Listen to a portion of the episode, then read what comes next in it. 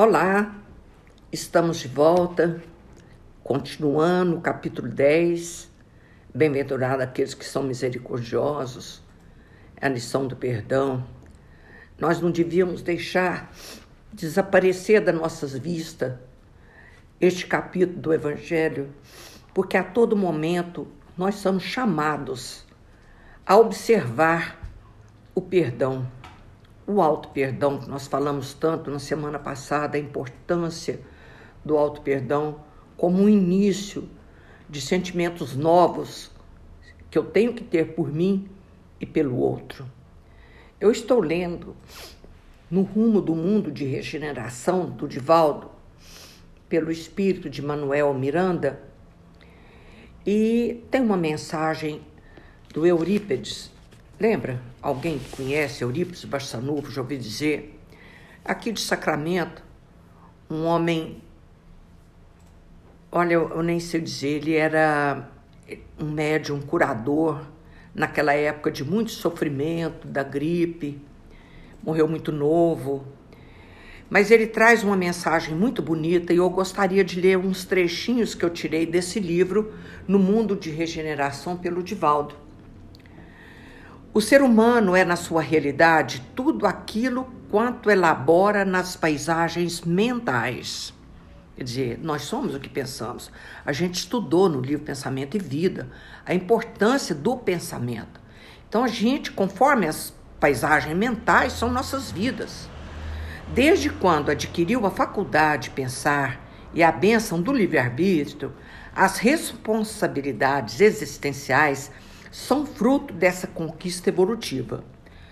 Pensa, adquiriu faculdade de pensar e adquiriu logo em seguida o livre-arbítrio. E em seguida a responsabilidade. Olha que espetáculo. Isso aí são frutos dessa conquista evolutiva. O cérebro, cérebro como dínamo gerador de força impulsionada pelo pensamento, possui a capacidade de transformar ideias em realidades, transferindo das ondas mentais para as formas. Tudo quanto se constrói na área psíquica. É o nosso cérebro, espetáculo, né? Lindo esse trecho, não é, gente? A vida humana é mais de natureza mental que orgânica. A disciplina mental é urgente e necessária em quaisquer fase da existência porque se trata apenas de um hábito. Nós temos, lembra quando a gente falou de hábito lá no, no livro Pensamento e Vida? A importância de mudança de hábito. Ninguém vive sem pensar. Toda vez que vier uma ideia frívola, substitui por outra vantajosa. Quer dizer, sua cabeça não para de pensar, mas é preciso organizar essa e ter disciplina, porque isso vira um hábito. É isso que está falando. A disciplina mental é urgente e necessária em qualquer fase existenciais, porque se trata apenas de um hábito. Ninguém vive sem pensar, e toda vez que vier uma ideia frívola, substitua por outra vantajosa para dar lugar, para ocupar o lugar. E o trabalho é a melhor de todas as terapias, porque não, porque para não se tornar vítima, olha essa expressão dele, da hora vazia. Sabe o que é a hora vazia? Terminou as tarefas, não tem nada para fazer. Aí você vai sentar lá no sofá e dar vazão à sua mente, que vai devagar. Essa hora vazia é um perigo. O que mantém, ele fez uma pergunta espetacular aqui, porque isso que eu trouxe, que está dentro do assunto que nos interessa. O que mantém um espírito aferrado à vingança por séculos de espera, mesmo conhecendo as leis da imortalidade e do progresso? Ele sabe que ele está morto. Então, o que mantém esse espírito aferrado a uma vingança? O que mantém?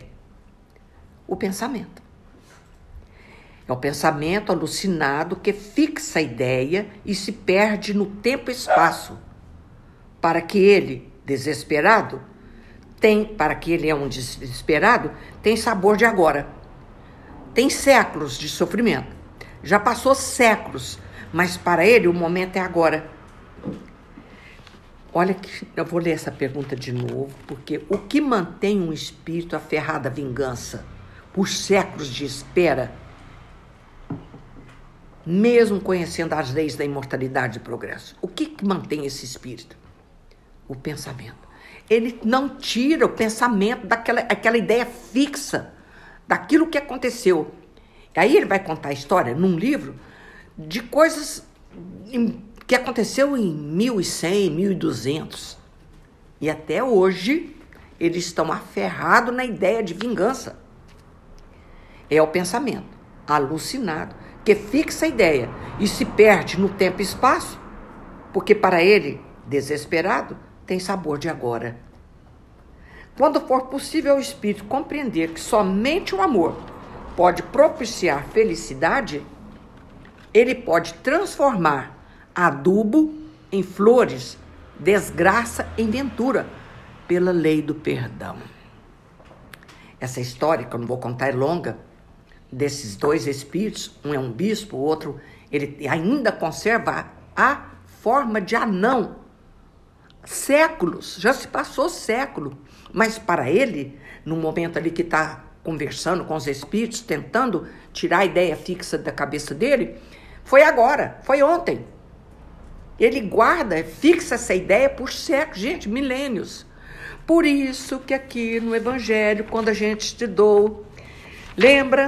Eu vou buscar aqui que quando cadê a fala de Jesus? A, não é para quando Jesus recomenda reconciliar-se mais depressa com o adversário, não é somente com vista a apaziguar a discórdia durante a, a existência atual, mas evitar que elas se perpetuam nas existências futuras? Isso que eu estou contando? O que que prende um espírito a uma ideia fixa, o pensamento? E para ele é como se tivesse acontecido naquele dia, naquela hora, porque é, é, é, surge essa ideia. Ele sabe, entendeu? Mas ele pode transformar adubo em flores, desgraça em ventura, pela lei do perdão. E é o que recomenda os os espíritos que estão ali para apaziguar, para tentar contornar essa situação, mudar aquilo, que vai falar do perdão. Aí quando fala do perdão, ele vira um bicho mais feio ainda e grita, né? Você não sabe o que ele fez comigo, tá, tá, tá, tá, tá. Mas isso já tem séculos. Aí fala para ele voltar no, no passado, o porquê que aquilo aconteceu, porque ele também tem culpa. Porque ninguém é, é, erra sozinho. Tá entendendo?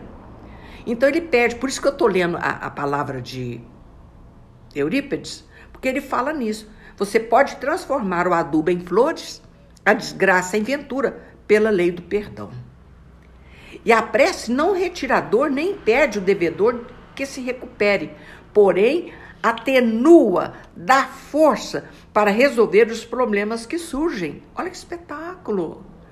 Eu quis trazer isso para a nossa reflexão da tarde, porque nós vamos entrar naquela cena, a cena mais linda para o meu coração, essa cena que nós vamos ler agora no capítulo 10, o item 11, né? Onde entra aquela cena que é um espetáculo. Não julgueis a fim de não sejais julgado, porque vós sereis julgado segundo houver julgado os outros e, ser, e servirá para convosco da mesma medida da qual vos serviste para com ele. Anotou Mateus. No item 12, vai lá a cena que todo mundo ama no Evangelho, sabe de cor. Então, os escribas e os fariseus lhe conduziram uma mulher que tinha sido surpreendida em adultério e a colocaram de pé no meio do povo, dizendo a Jesus: Mestre, essa mulher acaba de ser surpreendida em adultério. Ora, Moisés nos ordena na lei para lapidar as adúlteras. Interessante. Vamos fazer uma pausa aqui? Homem não era adúltero, só nós mulheres. Agora eu digo o que dizia meu professor. Por isso que quando se nasce mulher, evolui mais depressa. Porque as leis são muito rigorosas com as mulheres. Entendeu? Desde aquele tempo. E naquele tempo, então, mulher nem era gente. Mas eles falou isso para tentar Jesus. Olha aqui. Qual é, pois, sobre isso, vosso sentimento? Quer dizer, o que, que você pensa? Eles diziam isso tentando-o a fim de ter do que acusá-lo. Jesus estava sempre em teste, sempre em teste, para poder acusar diante dos escribas, etc. Mas Jesus, abaixando-se, escrevia com dedo sobre a terra. Como continuasse a interrogá-lo, ele se ergueu e lhe disse: Aquele dentre vós que estiver sem pecado, lhe atire a primeira pedra. Depois, abaixando-se de novo, continuou a escrever sobre a terra. Mas eles, ouvindo-o falar assim, se retiraram um após o outro. E os velhos saíram primeiro. E assim Jesus permaneceu só com a mulher que estava no meio da praça. Então, Jesus, se levantando, lhe disse: Mulher, onde estão vossos acusadores? Ninguém vos condenou? Ela lhe disse: Não, Senhor. Jesus respondeu: Eu também não vos condenarei. Ide, e no futuro não pequeis mais, anotou João. Não é linda essa fala? Essa cena é magnífica. Se a gente fechar os olhos, a gente fechar os olhos, a gente vê a cena. E, no entanto, essa cena é fantástica. Quando a gente for julgar alguém, lembra disso. Atira a pedra, você que está sem pecado, atira. Quem de nós, naquela cena, somente puro, era o Cristo. Somente ele. E ele também não acusou, nem condenou é lindo demais. Vamos ler aqui as palavras de Kardec. Aquele que estiver sem pecado, lhe atire a primeira pedra, disse Jesus. Essa máxima nos faz da indulgência um dever, porque não há ninguém que dela não tenha necessidade para si mesmo. Ela nos ensina que não devemos julgar os outros mais severamente do que julgaríamos a nós mesmos, e nem condenar em outrem o que nos desculpamos em nós. Antes de censurar uma falta de alguém, vejamos se a mesma reprovação não pode recair sobre nós. Palavras do punho de Kardec. Então, essa, essa cena que nos iguala a todos, todos no, no planeta Terra, puro, só Jesus. A censura lançada sobre a conduta de outrem pode ter dois motivos: reprimir o mal ou desacreditar a pessoa cujos atos se criticam. Esse último motivo não tem jamais desculpa porque é da maledicência e da maldade. Infelizmente, fazemos por simples maldade de ver o outro sendo defamado. Ai, credo. O primeiro pode ser louvável e tornar-se mesmo um dever, sempre tem uma pessoa fazendo uma coisa errada. Um dever, em certos casos, uma vez que disso pode resultar um bem e sem isso o mal não seria jamais reprimido na sociedade. É claro, ela pode ter duas: reprimir o mal ou desacreditar. Mas está nas nossas mãos reprimir o mal? Pensa bem nisso, está nas nossas mãos. Em vez disso, deve resultar um bem. Sem isso, o mal não seria jamais reprimido na sociedade. O homem, aliás, não deve ajudar o progresso seu semelhante não seria preciso, pois, tomar no sentido absoluto esse princípio. Não julgueis, se não quiserdes ser julgado, porque a letra mata e o espírito vivifica. É através do Espírito que a gente tem que entender. Mas tem que ter, entender a lei do perdão, a lei da misericórdia, a lei da compaixão. Né? Jesus não podia proibir de censurar o mal. Mas adianta botar a boca no trombone e fazer esse mal virar um estardalhaço. Vamos, olha lá, peraí, Deus me não quero nem pensar nisso aí. Jesus não podia proibir de censurar o mal, uma vez que ele mesmo disse, disso nos deu exemplo. E fez em termos enérgicos mas quis dizer que a autoridade da censura está em razão da autoridade moral daquele que a pronuncia. Nó, forte, não é? A autoridade da censura está em razão da autoridade moral daquele que a pronuncia. Eu vou contar uma historinha. Quando eu fumava, meus filhos todos pequenos ainda, o Ricardo, que é o meu caçura, devia ter uns 5, 6 anos. E ele falou alto em bom tom: Por que você fuma? Por que você faz isso? Presta atenção. Quem é que estava com autoridade? Eu que sou mãe? Ou ele que era uma criança? Autoridade moral que a pronunciou. Não tem vergonha de dizer isso, não. É um exemplo que toda a vida eu dei nos centros onde eu fazia palestra. A importância da autoridade moral, que naquele momento estava na mão de uma criança de 5 anos. E não no pai. Está entendendo a diferença? A autoridade da censura está em razão da autoridade moral. E naquele momento, era uma criança que tinha autoridade moral. É isso que eu quero que faz entender é, tornar-se culpável daquilo que condena e outro, é abdicar essa autoridade. É mais, é arrojar o direito de repressão. Fiquei calada.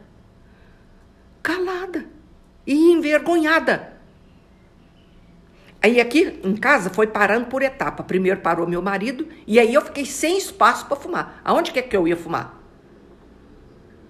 Eu nem acredito nisso, tem tantos anos, credo, Deus me livre. Então eu fui, fui ficando envergonhada, não tinha espaço dentro da casa. Graças a Deus, isso já passou, né?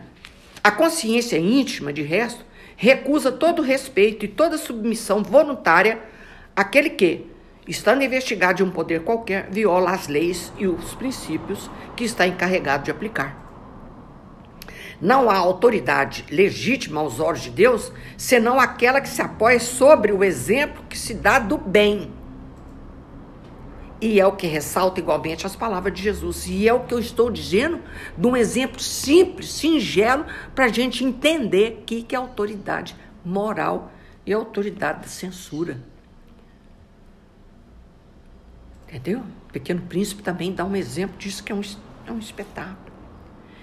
Então, isso foi Kardec que escreveu para a gente sobre o perdão nessa cena magnífica do Cristo. Atira a primeira pedra, você, quem estiver sem pecado, atira. Então não tem quem no planeta Terra a não ser o Cristo.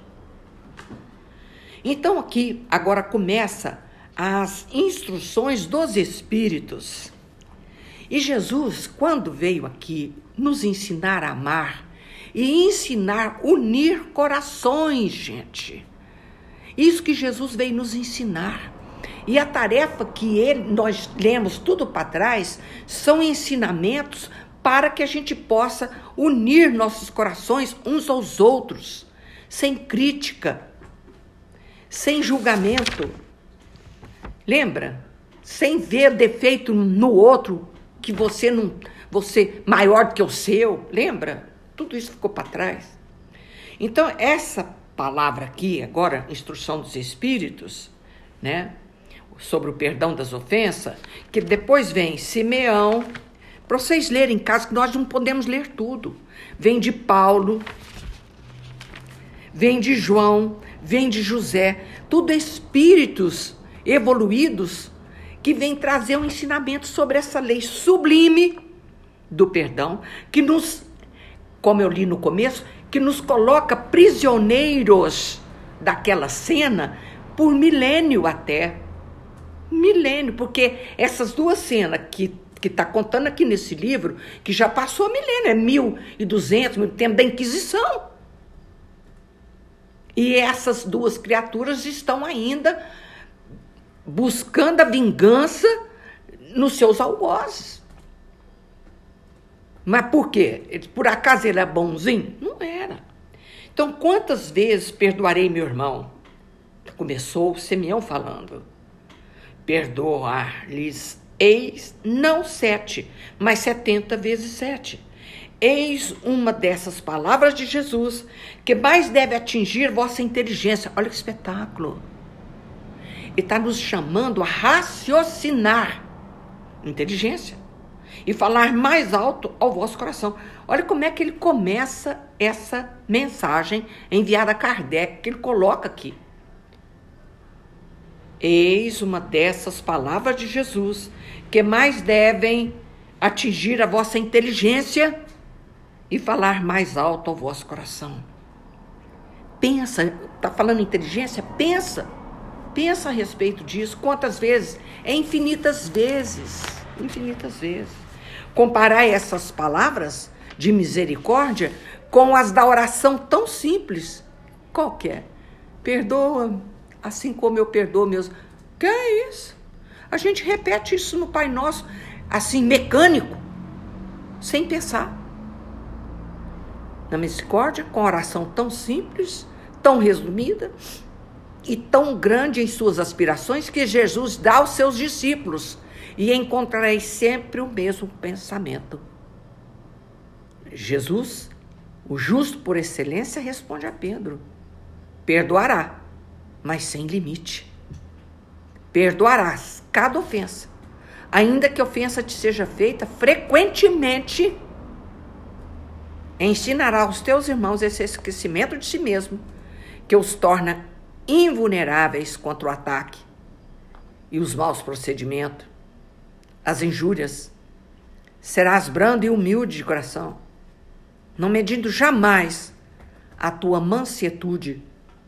Farás, enfim, o que deseja que o Pai Celestial faça por ti. Não tem ele que te perdoar frequentemente? conta o número de vezes que o seu perdão desce para pagar as tuas faltas. Não é lindo? Não é lindo? Nós vamos ler um pedacinho de cada um porque é deslumbrante. Eu convido a vocês a manter esse capítulo 10 em aberto e ler um trechinho, saboreia. Saboreia, pensa, medita naquilo que se foi que você leu Entendeu? Como ele falou aqui, lindamente. Eis uma dessas palavras de Jesus que mais deve atingir a vossa inteligência e falar mais alto o vosso coração. Por quê? Para não perpetuar o mal. Essas pessoas que essas duas criaturas que estão tá contando no livro já desenvolveu, já andou entendeu? Mas ele está arraigado no ódio de milênio. Quem que é o prejudicado? Ele, coitado. Eles que estão presos naquela situação que aconteceu mil anos atrás. Tem uma palavrinha que o povo gosta muito de falar. Karma, é meu karma. Filho é karma, mãe é karma, sogras karma. Que karma? Esquece a palavra. Fala calma. Tira o R, põe o L. Calma. É o que nós precisamos. Calma uns com os outros, né? E ele diz aqui, deixa eu ver agora, agora, é, e ele, no fim ele diz, feliz, pois, aquele que pode cada noite adormecer dizendo, nada tenho contra o meu próximo. Feliz. Aí Paulo vem, vamos ler um pedacinho de cada um, porque é belo, gente. Eu, nós, hoje vai encerrar o capítulo 10. Hoje a gente encerra. E Paulo começa assim: perdoar aos inimigos é pedir perdão para si mesmo. Perdoar aos amigos é dar-lhe uma prova de amizade. E perdoar as ofensas é mostrar que se tornou melhor. Paulo, o apóstolo, é ele, é dele essas palavras. Perdoai, pois, meus amigos, a fim de que Deus vos perdoe, porque se sois duros, exigentes, inflexíveis, se tende rigor mesmo por uma ofensa leve, como quereis que Deus esqueça que cada dia tendes maior necessidade de indulgência? Ah, ai daquele que diz eu nunca perdoarei, porque pronuncia sua própria condenação. Quem sabe, aliás, se descendo em vós mesmo não foste o agressor. Vamos analisar isso, vamos usar a inteligência. Quem sabe não fui o agressor? Quem sabe se, nessa luta que começa por um golpe de espinho e acaba por uma ruptura, não iniciaste o primeiro golpe? Analisa. Sabe aquela hora vazia que ele está falando aqui, que é um perigo essa hora vazia? Usa para isso. Usa. Será que eu não fui o agressor? Será que ele está fazendo tudo isso porque, infelizmente, eu dei o primeiro golpe? Então, dá o primeiro passo. Se uma palavra ofensiva não se vos escapou, se usaste toda a moderação necessária, será? Será que eu usei toda a moderação possível? Hum, hum, eu acho que. Vamos continuar. Ele está fazendo pergunta para nós raciocinarmos. Na hora vazia, busca a hora vazia, mas não se perde nela, não, porque eu não quero culpa. Eu quero auto-perdão. Entendeu?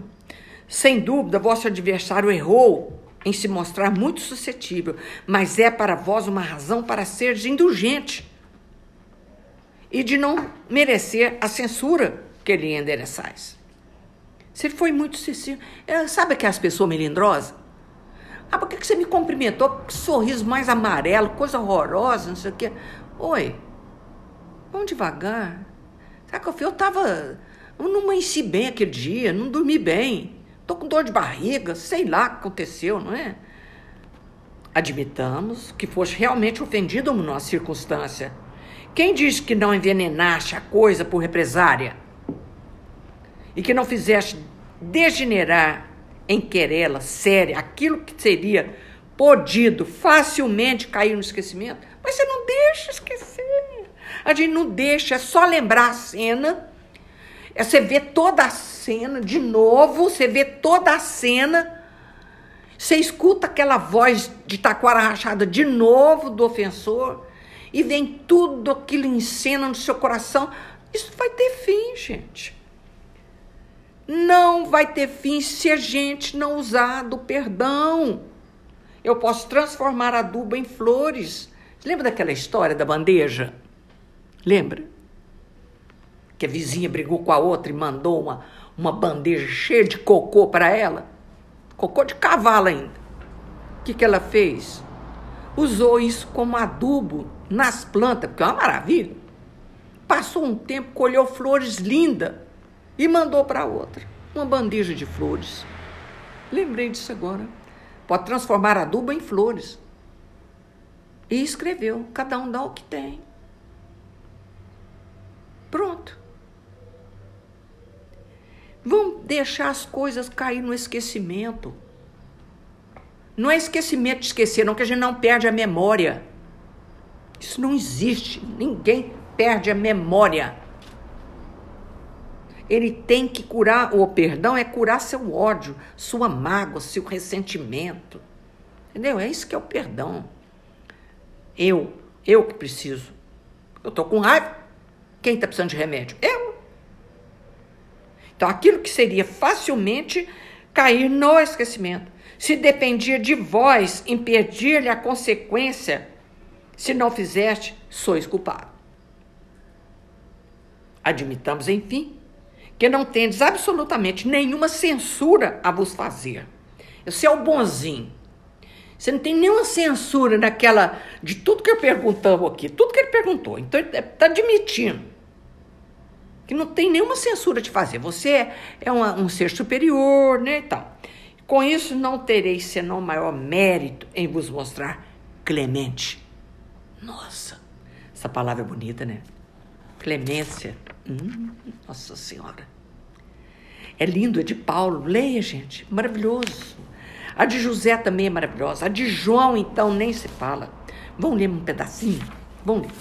Vamos ler. Ainda tem dois minutinhos, a gente lê mais um pedacinho. E ele está dizendo aqui, José, está falando para nós agora, espírita, queremos falar hoje da indulgência. Esse sentimento tão doce, tão fraternal, que todo homem deve ter para com seus irmãos, mas do qual bem poucos fazem uso. A indulgência, olha aqui, não vê os defeitos do outro. Se os vê, evita falar deles. Lembra lá? Do defeito, né? Divulgá-lo. Ao contrário, oculta-os, a fim de que não seja conhecido. Você não dela, meu Deus, isso aqui é uma alma superior. Acontece uma cena e ela não conta para ninguém, fica só entre ela e o agressor. Já imaginou uma coisa dessa? Mas a gente pode começar com pequenas atitudes, pequenas atitudes. Ser depois severo para convosco e indulgente para com os outros. Ele está, no final, está falando isso. Agora, João fala assim: sede indulgente para as faltas de outro, quaisquer que sejam. Não julgueis com severidade, senão as vossas próprias ações e o Senhor usará de indulgência para convosco, como dela usaste para com os outros. Sustentai os fortes, encorajai-os à perseverança e fortificai os fracos em lhe mostrando a bondade de Deus, que considera o menor arrependimento. Mostrai a todos o anjo do arrependimento, estendendo suas brancas asas, suas brancas asas sobre a falta dos homens e os velando assim aos olhos daqueles que não pode ver o que é impuro. Compreendei todos a misericórdia infinita de vosso Pai, e não ouvideis jamais de lhe dizer pelos vossos pensamentos e, sobretudo, pelos vossos atos. Perdoai as nossas ofensas, como perdoamos aqueles que nos ofenderam. João. Lindo. Leem. Leia só um pedacinho. É preciso, gente, entender que nós estamos encerrando esse assunto, que eu sou a grande beneficiária. Eu, você, aquele que busca reconciliação, é que é o beneficiado, é que deu o primeiro passo. Cuidado com a hora vazia não fica. Porque às vezes a gente está tentando ver um filme, mas a cabeça não deixa, ela fica rodopiando aquela cena na cabeça da gente. Então, aqui na última lição, número 18, ele fala assim: Caros amigos, sede severo para convosco indulgente para com a fraqueza dos outros. É ainda uma prática da santa caridade que bem poucas pessoas observam Todos, presta atenção, tendes más tendência a vencer, defeitos a corrigir e hábitos a modificar. Todos tendem um fardo mais ou menos pesado a depor para escalar o cume da montanha do progresso. Por que, pois, serdes tão clarividente para com o próximo e cego em relação a vós mesmo? Olha que espetáculo. Munessa pergunta de novo. Por que, pois, serdes tão clarividente? O que, que é clarividente? Que eu vejo com clareza o defeito do outro.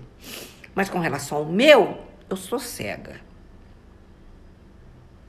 Quando, pois, cessareis de perceber no olho de vosso irmão um margueiro que fere, sem olhar no vosso a trave que vos cega e vos faz manchar de queda em queda, Tá vendo? Ele está fazendo um resumo, um apanhado do que a gente já estudou.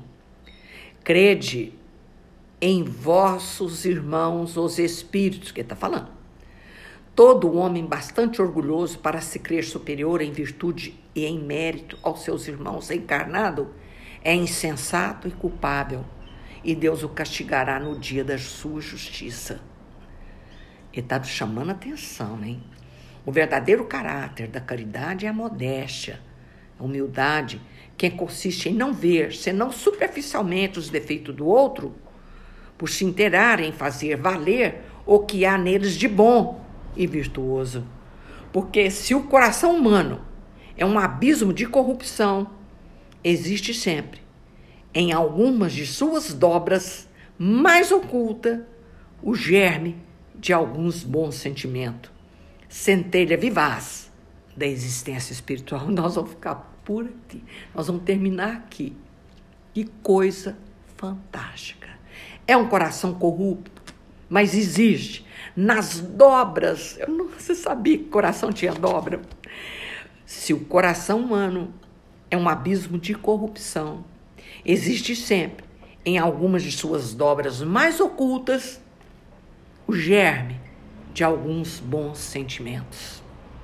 Centelha vivaz da essência espiritual. Coisa maravilhosa. Quem nunca ouviu uma mãe, uma avó falar que fulano é isso, fulano é aquilo? E ela chega um pano quente e fala assim: é, mas ele tem um coração bom. Nunca ouviu isso? Porque nas dobras dos nossos corações tem esse bom sentimento, porque nós somos essa centelha vivaz da essência espiritual, nós somos filhos de Deus. E como tal, temos na genética divina que está em nós, no nosso espírito, essa centelha vivaz, esse bom sentimento. Porque nós temos que transformar isso através das nossas atitudes, dos séculos aí que vai por milênio afora, mas nós vamos, desde agora, começar a tarefa espetacular de deixar essas dobras do coração, sabe? Vamos alisar para tirar essa dobra e ver o bom sentimento, sair de lá em benefício do outro. Falamos muita coisa linda dos nossos, está aqui no capítulo 10, busca lá, bem-aventurado aqueles que são misericordiosos. Feliz quem perdoa, feliz, porque isso nos trava séculos e séculos, milênio até, conforme o problema do ódio, conforme o problema do perdão, leva milênio, gente. E por mais que a espiritualidade nos ame, nos ajude. Somente eu tenho a chave de abrir meu coração, porque ela só abre por dentro. Só eu tenho a chave de abrir meu coração, ela só abre por dentro. Ninguém, nem mesmo Deus, faz esse trabalho por mim, de abrir as comportas do meu coração, a chave que abre por dentro para alisar essas dobras e vir assim à tona os nossos bons sentimentos, as nossas boas obras, em benefício do outro e em benefício de nós mesmos. Amei, gente. Amei, amei, amei. Um beijo no coração de todos vocês que estão ouvindo, que estão seguindo o Evangelho, com a intenção, qual a intenção disso, se não de buscar o melhor? Eu recebo mensagens lindíssimas de pessoas que, as, que são mais próximas, que podem, me falando como que está sendo bom. Meu marido agora também está ouvindo, porque ela põe para ouvir o estudo. É, desculpa, está pondo para ouvir o estudo na hora que ela está arrumando cozinha, fazendo almoço, e o marido está por ali lavando louça, ajudando. Olha que coisa espetacular, gente. Meu marido também está ouvindo comigo, mas ela ficou numa alegria tal espetacular. Mas desculpa aí o latido do Zeca, porque estou na minha casa, e minha casa tem movimento, tem campainha, o telefone não, a gente desliga. Mas, meu Deus, que Jesus nos abençoe e nos proteja. Terminando agora nessa coisa linda, vamos ouvir, vamos lembrar de novo essa chave que cada um de nós tem do seu próprio coração, porque ele só abre por dentro. Ele só abre por dentro. E só eu tenho essa chave. Que Jesus, o seu infinito amor, envolva todos vocês nos lugares mais distantes que vocês estejam. Amo estar no lar de vocês. Com a permissão de Jesus, com a permissão de vocês, eu entro no seu, nas suas casas, nos seus corações, para dizer assim: Jesus nos ama profundamente e nos traz esse evangelho maravilhoso para a nossa evolução. Ave Maria, cheia de graças, o Senhor é convosco. Bendita sois vós entre as mulheres, e bendito é o fruto do vosso ventre, Jesus. Santa Maria, Mãe de Jesus, rogai por nós, pecadores, agora e na hora de nossa morte. Amém. Obrigado, Jesus. Obrigado, amigos do espaço, que estão conosco agora e eternamente. Amo vocês, onde quer que vocês estejam. Assim seja.